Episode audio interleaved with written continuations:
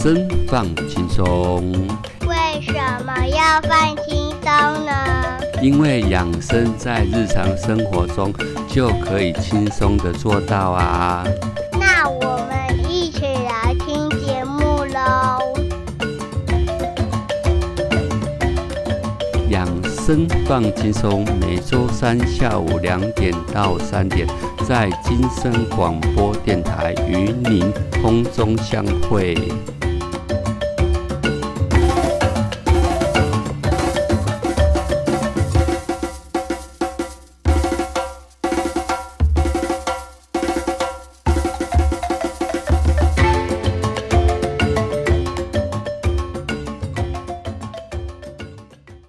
观众，大家好！您现在所收听的是《养生放轻松》，我是主持人奕晨，很欢迎各位继续回来收听《养生放轻松》。在节目的一开始，奕晨想要跟大家分享一个比较属于有关于健康的观念。它是如何有效帮助健康和提升体能技巧的关键。很少人可以有办法具备所有必要的知识来帮助自己完成个人的健康和体能目标。在这边，我们列出一些必要而且具有相关联性的关键组合与条件。能够促进比较全面性的正向健康、体能和精神保护。真正的健康其实是超越单纯的运动跟吃对食物这两个方面而已。另外有几个行为条件也可以用来说明什么叫做负向，或者可以说是错误的健康观念。例如，有的人或许有规律的运动跟合宜的健康饮食，但是每天只睡二到三个小时，这样长期下来，或许外表看起来健康，其实他们的免疫系统却是很羸弱。原因就是因为他们长期缺乏合适而且正确的睡眠时间。以下分享。七个关键性的健康与体能之间的组合以及条件。第一个，心血管的好坏与有氧体能之间，其实它是成正比的。当然不是绝对，但是绝对是成正比的。第二个是肌肉的训练跟肌肉的发展是相对应的关系。你越去训练肌肉，它肌肉的发展就会越好。第三个是肌肉、韧带、肌腱的伸展跟适当的保护是相对的重要。第四个，核心肌群的稳定性对身体健康其实是有很重要的正面意义。第五个，必须要有正确营养的补充与摄取。第六个，精神层面的释放与放松压力是相对重要。第七个，充足与良好的睡眠品质。其实，如果我们想要拥有一个真正的健康与好的体能，我们的生活形态一定要有所改变，包括第一个，保持身体的体能与动力。第二个，合宜的滋补身体与补充营养；第三个，帮助促进身心灵的安定与安宁；第四个，提供身体足够的休息、放松和睡眠品质，这些都是很重要的。一晨在这边跟大家分享。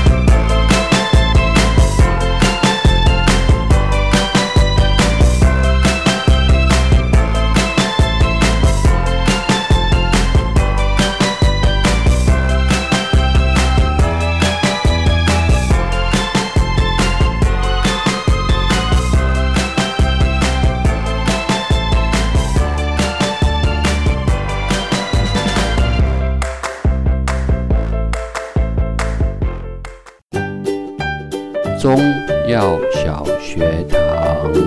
药材食材不好你带。今天要为各位介绍的药材叫做枸杞子。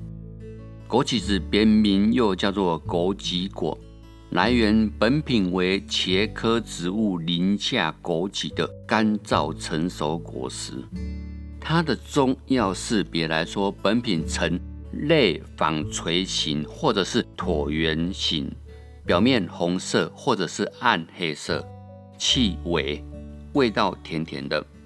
以它的属性来说，它的性是平，味道是甘，归属的十二经络是肝、肾两个经络，功能主治上是滋补肝肾。益精明目，用于虚劳筋亏、腰膝酸痛、晕眩耳鸣、阳痿遗精、内热消渴、血虚萎黄、目昏不明。以他的现代研究有增强免疫、延缓衰老、抗肝损伤。降血糖、降血脂及抗疲劳等作用。用药禁忌是脾虚便溏者慎用。这边有一个药茶可以介绍给各位，它是适用于腰膝酸软、虚劳咳嗽、视力减退。它是枸杞子适量。放入白酒，密封浸泡两周后即可饮用，饮量随意，以不过量为宜。这里所介绍之药材，均建议询问过专业医师之后，再做使用上的决定会比较好。分享给大家，我们休息一下，马上回来。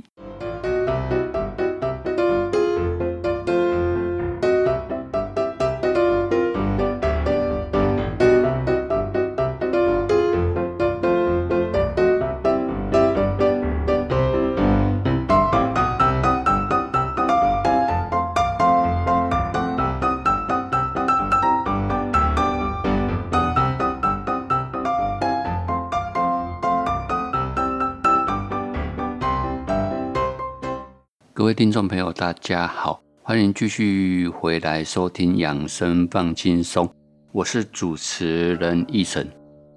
今天是没有二十四节气的日子，那之前我们也有分享到所谓脂肪肝的一些讯息。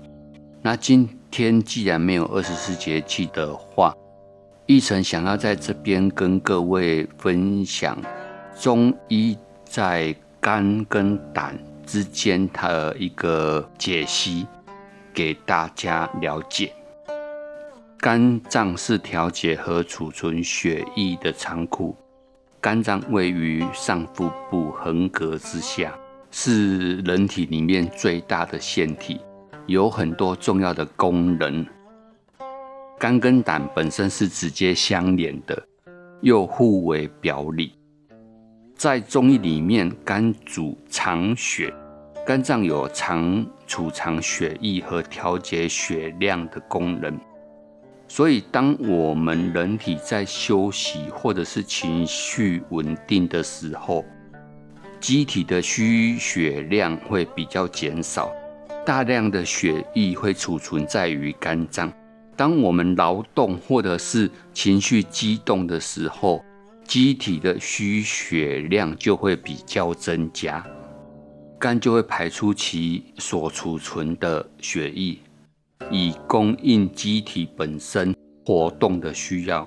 如果肝脏储存调节血液的功能异常的话，就会比较有可能引起血虚的病变。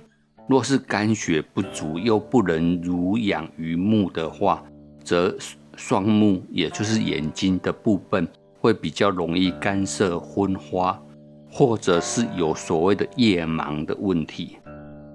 另外的肝脏它本身又主疏泄，肝脏属疏泄，指的是肝脏具有生发、疏通及畅泄的功能。古人在五行当中将肝脏归属于木，所以在《素问灵枢密典论》里面有讲：“肝者，将军之官，谋略出焉。”在《素问六节脏象论》里面也说到：“肝者，霸极之本，魂之居也。”所以气是血液运行的动力。气行则血行，气滞则血瘀。若肝失去了疏泄的功能的话，就比较容易有气滞血瘀的现象，也比较容易有所谓的胸胁刺痛，甚至于症状有累积的的时候，或者是有肿块的时候。女生的话，还有可能出现所谓的经行不顺、痛经等等。所以，肝脏的疏泄功能直接影响的就是气机本身的畅通。在丑时，也就是所谓的凌晨一点到三点，是肝脏的排毒的时间。在十二经络里面，是肝经的排毒时间。此时最重要的是要熟睡。肝脏具有排毒功能，如何给肝一个排毒的良好环境呢？我们只需要做到一点，那个就是，那就是在丑时一定要熟睡，也就是凌晨的一点到三点，只要熟睡就可以，不需要花费任何一毛钱。就可以养肝护胆、健康排毒。中医认为，人卧则血归于肝，所以在睡眠的状态之下，最有利于肝脏进行排毒跟新陈代谢的工作。但是有很多人属于夜猫子，午夜一过就开始兴奋，这种人通常他的。免疫力有时候会比较差，情绪会比较容易激动，性格也比较容易忧郁沉闷，而且失眠多梦，面色青灰，脾气暴躁，脸色灰暗长斑。所以丑时睡不好觉，错失了丑时睡不好觉，也相对错失了脊椎造血的最佳时段，容易造成贫血。但是因为现在的夜猫族太多了，所以在这一个认定上，其实也不是那么的精确，只是有一个可以去做参考的部分。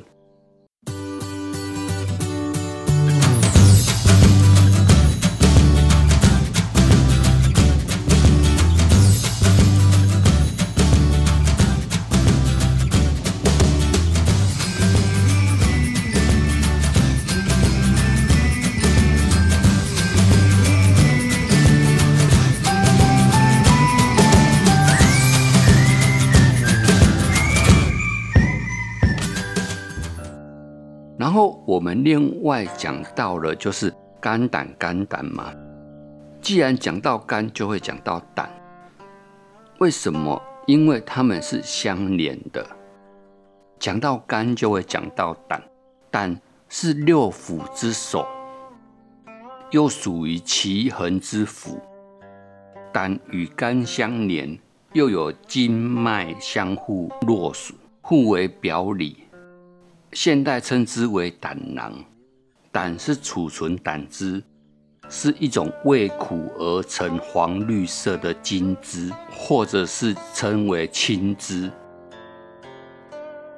以胆的生理功能来说，它是储存并且排泄胆汁，可阻决断力的一个部分。胆储存排泄胆汁。跟小肠的消化吸收功能也有关。胆参与六腑的传化物，故胆为六腑之一。但是胆又不容纳水谷传化浊物，与其他腑不同，所以与其他腑又不同。胆储存胆汁为精汁，故胆又称为奇恒之腑。在《难经》四十二难里面也有说，胆内成精汁三合，是言胆有储存胆汁的功能。在胆本身也有做主决断的一个能力，就是能够帮助我们决断某一些事情的能力。在以前《素问林南》逆典论里面有讲到，胆者中正之官，决断出焉。所谓中正，即是处事不偏不倚、刚正果断之意。所以胆主决断，是指胆有判断事物、做出决定措施的功能。我们刚才讲肝脏是在丑时。就是一点到三点之间。那我们讲的胆是子时，子时是胆经当令，是胆经的排毒时间。所以我们应该要从养胆经来达到养阳气的目的。至于如何养胆经呢？最重要的有两点，第一个叫做忌宵夜。但是，若又不想整晚不舒服、睡不着觉，因为肚子饿的话，就不要在这个时候吃宵夜。然后第二个就是忌熬夜，晚上十一点前务必入睡。养生讲求的是睡子午觉，此时便是子觉。如果这个时，间不能入睡的话，那么第二天的胆汁分泌就会比较少，消化、消化代谢也就比较容易出问题。但是，就算难以保证晚上十一点前睡觉，其实我们至少一天里面有三天的时间能够早睡。这一段时间不睡觉，其实皮肤就会比较容易有暗沉。粗糙、缺乏光泽，头发也比较毛躁，比较没有精神。时间一长一久的话，其实身体就一定会出问题。这个是在肝跟胆的部分。那之前有分享到脂肪肝，那今天跟各位分享肝跟胆在中医的一个。一个解析以及一些理论上的东西分享给大家。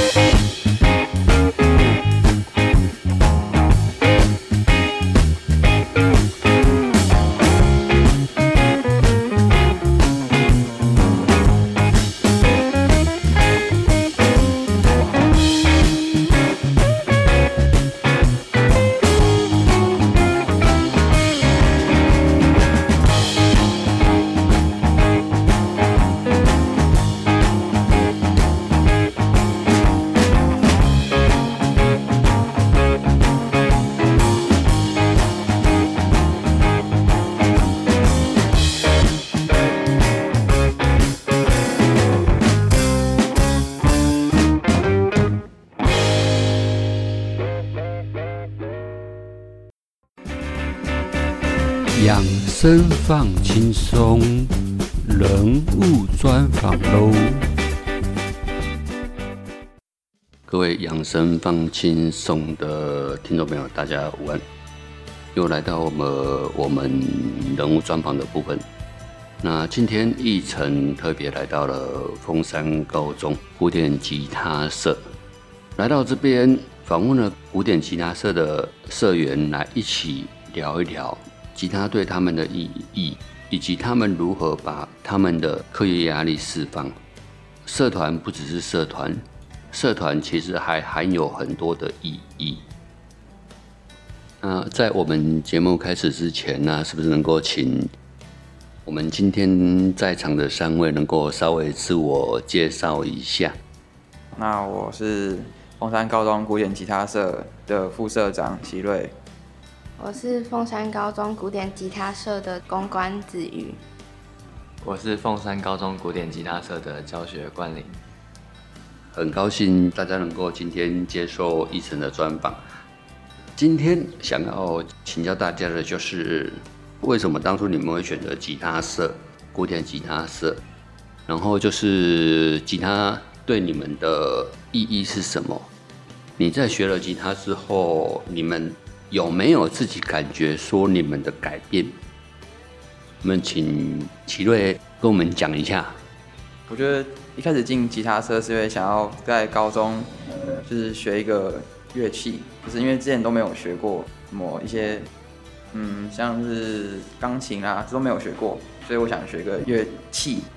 我觉得吉他对我改变就是，它让我的就是集中力提升，在念书的时候就是很容易就是被一些外在的事物干扰，然后之后你就会读不下。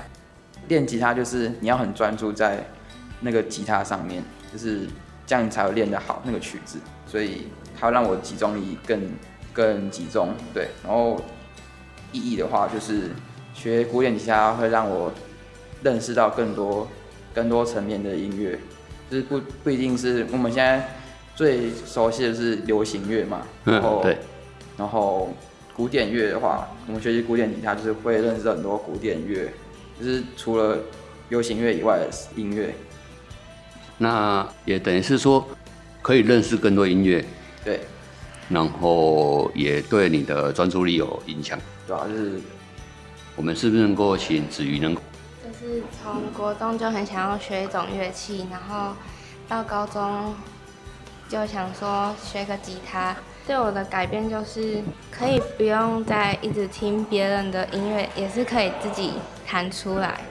对，然后可以让我舒压，就是不用因为课业自己压力那么大。也就是说，国中就很想要学一个乐器，然后学的这个乐器能够让你觉得说属于有自己的音乐，是这么说吗？就是可以自己弹出音乐，自己弹出音乐的那种成就感。对，然后了解。再来就是，我们能不能请冠霖诉说一下吉他对你的改变跟意义？我一开始学吉他是因为，嗯，我也是从小就没有没有学乐器，我想学一个乐器，但是没有机会。然后，然后我看到同班同学会弹吉他很帅，所以我就加入了古典吉他社。那原本对音乐一窍不通的我，就开始认识音乐，跟开始学习欣赏音乐。接触了吉他之后，才发现自己的能力，发现自己的休闲娱乐。每当我无聊的时候，就会拿起吉他，让我不再是个沉迷于电脑游戏的网络小孩。嗯嗯，以你们同才来说，目前高中生很多还是会玩游戏，但是，呃，有多了一个兴趣，对你们来讲还是会有差，是这样讲嘛？对不对？对。嗯哼。再来想要请教一下。你们凤山高中嘛，那也算是高雄高中的第三学府，课业压力应该很大吧？对啊。除了平常的课业压力以外，你们有没有什么是可以让你们去舒压的？除了吉他以外，可能是请子瑜能够，对啊，就除了吉他，吉他是我们就是可以去舒压嘛？那你觉得？呃，以你来说，你的课业压力很大的时候，你会想要怎么去做？我会去看电影，就是看个电影可以让自己离开书海之中，然后也可以看到很感动啊什么之类的电影，嗯哼，让自己放松一下。让自己放松一下。啊哈，那奇瑞的部分呢？哦，我是觉得压力大的时候，我会去就是打篮球，因为就是打篮球就是运动，运动就是你流汗，就是你怎么讲，嗯，只是一个专注在这件事情上面，你就会忘记原本你在烦恼的事，嗯嗯对，就是会让你让你忘记，然后之后你到时候运动完，然后之后再回来去看那那那段事情之后，你就会呃有不一样的看法。不一样的看法，对，嗯哼，就是不会去打球，嗯。嗯哼，了解。一个是看电影，一个是打球。那冠霖的，学生在读书的时候，难免都会有压力跟负能量。那我知道有些同学他喜欢慢跑，可是我自己比较喜欢听音乐。那呃，哪一方面的音乐？都都听。嗯哼，那我喜欢一个人在床上听音乐。嗯哼，就是一个人很慵懒的躺在床上。对，我会戴上我的耳机，沉入曾经的回忆。啊哈，了解。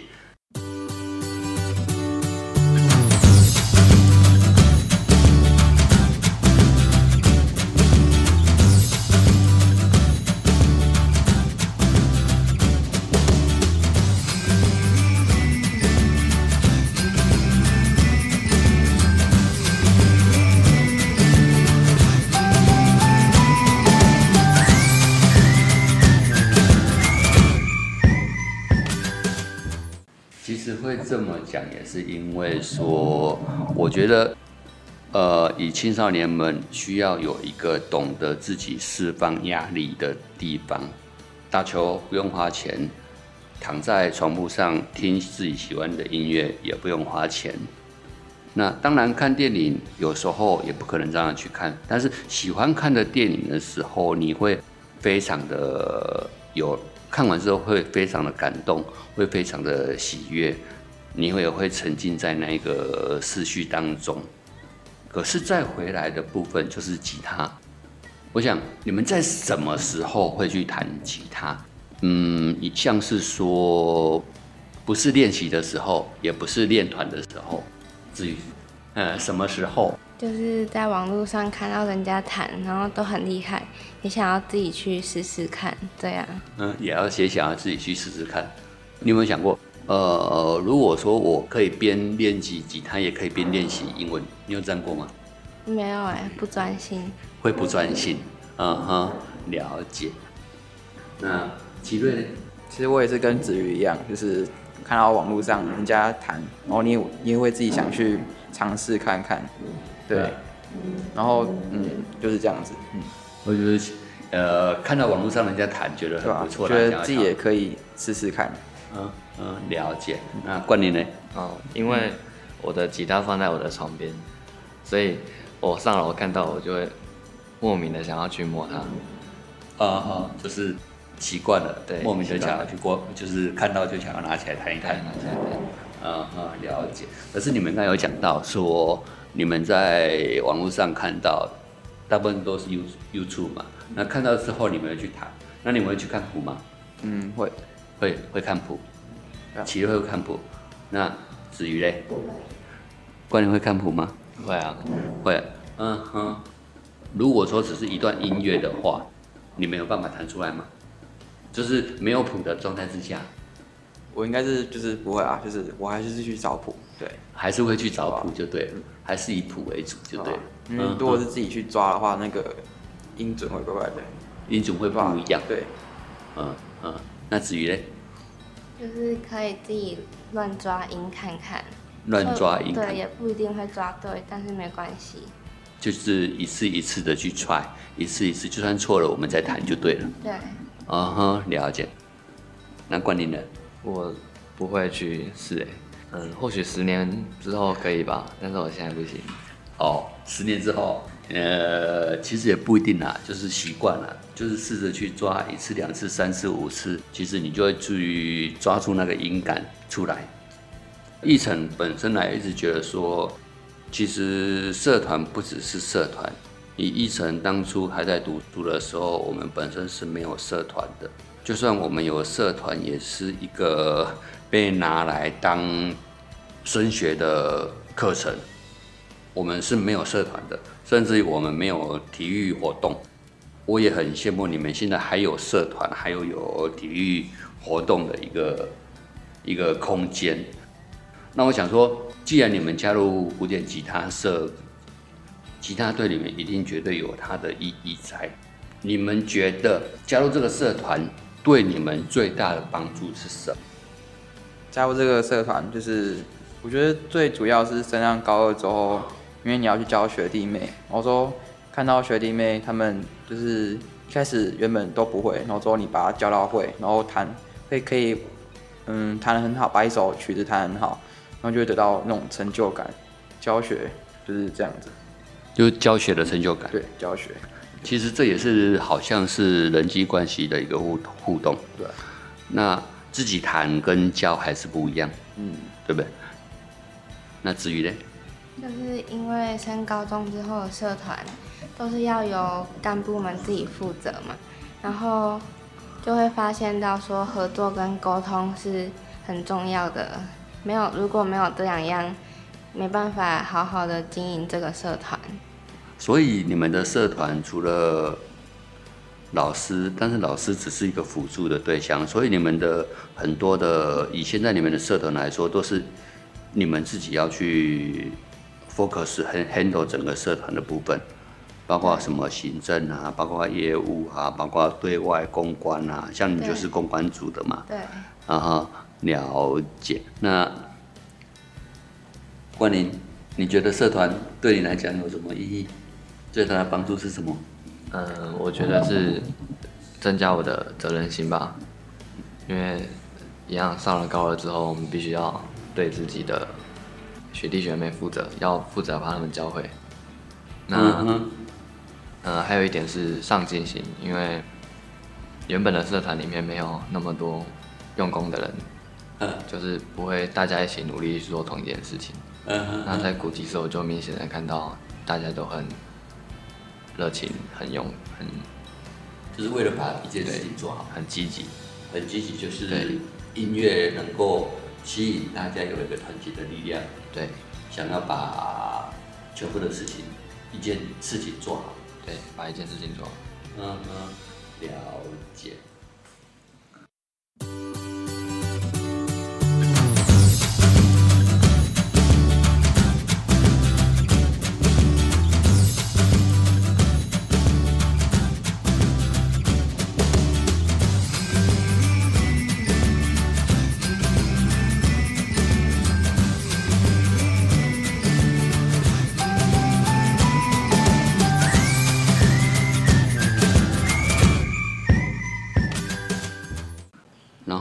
就是说，其实社团不只是社团，其实对大家的帮助都很大，对吗？是不是这样讲？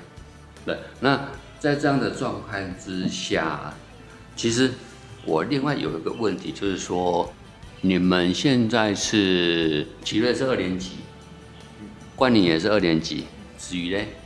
嗯，也是二年级嘛，对不对？那呃，你们升上了三年级之后，是不是就要拼学测了？对，又要拼学测了嘛？那你们那时候还会再继续弹吉他吗？呃，我的话嘛，因为已经习惯了，所以虽然会拿起吉他，但是拿起呃拿起的频率会比较小。啊哈，就是因为已经没有在社团里面了，所以拿起吉他的几率会比较小。然后也不会每天都跟大家一起团练。哦好，但是因为要学车的关系，好这个部分。至于嘞，你以后会继续弹吉他吗？应该会吧，就是可能会放在门边，然后只要进门的时候就会随便乱拨也好，认真弹也好，就是可以让自己继续有在碰吉他。就养成习惯，就是放在门边，就回到家累累的拿起来，随便刷一刷、弹一弹也好，就对了。对，所以，但重点还是要在于说，可是毕业之后嘞，如果今天好，你万一升上大学的时候，你会继续在其他其他的领域吗？嗯，可能会换吧，但是有吉他自己在家里还是会想要碰一下。会还是会想要碰一下，对了解。那几位，你们分分享一下。嗯，我跟冠霖一样，就是我应该会减少自己碰吉他的时间，是跟频率，因为要学车嘛，嗯你要花比较多时间在读书上面，嗯，就是要时间分配，对我也是。对吧、但是还是要一点小舒压嘛，因为一直读书你也会读累，就是对对对对对。你要碰几，就是一点时间拿去做别的事情，你读书效率才会更好。嗯哼，这样了解。其实以你们来说，就是升上三年级要准备学车，所以相对的会对于吉他会碰比较少。可是以议程来说，我是觉得啦，我是觉得可以给你们建议。其实议程一直觉得音乐，尤其是乐器是一辈子的事情。其实就算说你现在有碰过，你喜欢它，那你把它学好了，大学了，如果有真的有机会有兴趣再去钻研它，因为它可以跟着你一辈子。我之前也曾经跟老师聊过，其实社团活动当中，尤其是以乐器类的部分来说，就像吉他，它是一个最简单的一个乐器，随时不可能你二十四小时都可以找到人在旁边陪你，不管是你心情好的时候，你心情不好的时候，或者是你听到一个音乐，你想要去去模拟它、去弹的时候，其实吉他它是可以一辈子跟着你的，所以我是建议你们不要放弃，能够持续的，就算说学车完了，还是可以继续的去碰，这是对你们很好的事情。我们换个角度讲，呃，其实五月天当初在师大的时候，他们也是因为社团，也是因为吉他，然后成立乐团，才有现在的五月天。啊，师大附中其实也算是蛮好的学校，他们也是在这一条路走了很久，对不对？没有错吗？对对，好像其实呃，你这边有没有什么想要对学弟妹讲的话？因为你是副社长嘛，嗯，对啊，对学弟妹说的话哦，就是要持续保有对吉他热情吧。就是像我们，我高一的时候也是对吉他蛮有热情，可是到高二之后，因为课业压力变重，因为反而就是觉得不想去管吉他这件事。但是其实高二是社团，就是社团活动是最频繁的嘛，你还是要保有那个对吉他的热情，才可以把这个社团去经营下去。嗯，所以就是要保有对吉他的热情，不管是现在还是未来，都要、嗯都要保有这个热情就对了。也就是说，其实高一的时候你是刚进来，所以压力没有那么大，那你就会很想要在社团方面可以很持续的去做。但是当高二的时候，你觉得课业压力大了，但是就像你刚才说的，课业压力大的状态之下，你还是要有一点小小的空间去做对其他的事情的，就以吉他来说，一个舒压的一个一个动作。然后好像你们的社团都是自己经营的部分，那其实我觉得这样对你们来讲也很好，因为同台之间的一个协调学习，这个是以后你们在社会上能够常常去用到的。然后我想要就是说，请教大家，就是说，一晨的节目是以养生为主嘛？养生的部分，情绪是很大的一部分。那有没有想要除了你们自己的心里话以外，或者是说想要对养生放轻松的听众说的话？关你嗯，我觉得每个人都要有自己的休闲活动。那乐器是一个很好的，嗯，很好的一个休闲活动，而且它不分年龄，不分性别，只要是想学的人都可以学。嗯哼，如果你有足够的时间，它是一个很棒的选项。选项啊哈，了解。那至于的部分呢？音乐的话，它可以就是不论在什么时候都可以陪着你。希望大家就是可以透过音乐，不要让自己那么负面，开心一点。了解。那其乐的部分呢？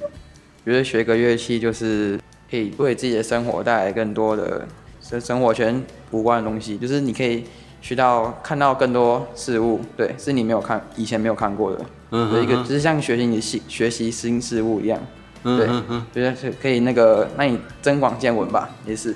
嗯，对嗯，了解。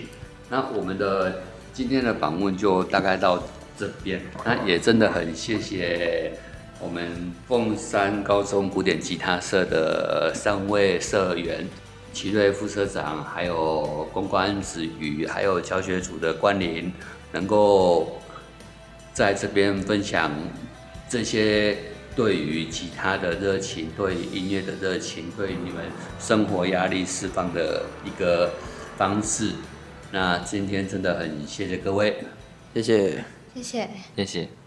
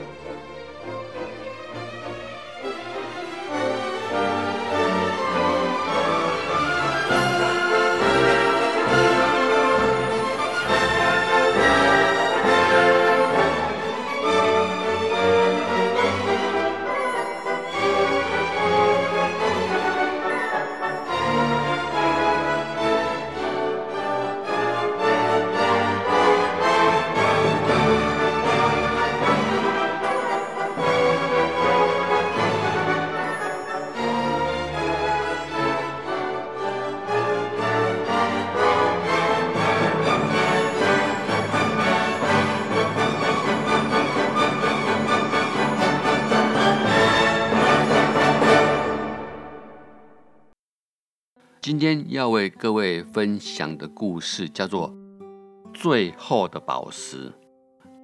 有一个寻宝人已经在河边找了很长的一段时间，整个人精疲力尽，全身痛得几乎动弹不得。他坐在河床的石头上，对着他的伙伴说：“你看，我已经捡了九十九万九千九百九十九颗的石头了，都还没有找到一颗宝石。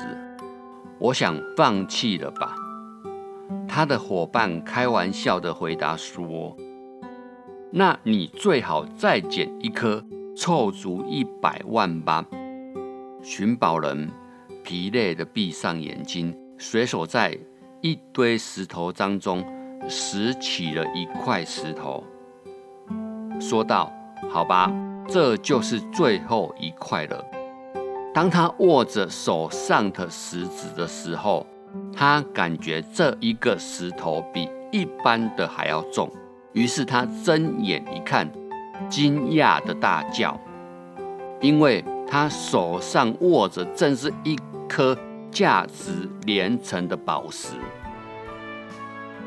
我们想想，你是不是已经灰心的快要放弃了？好像多年多日的努力看不到一点点的成果，再加把劲吧，再试试看吧，再给自己一个机会，成功就在下一个转弯处，与大家分享。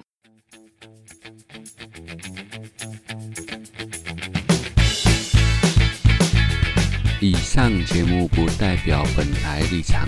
感谢国立中山大学 USR 城市是一座故事广西话与中华电信协助播出。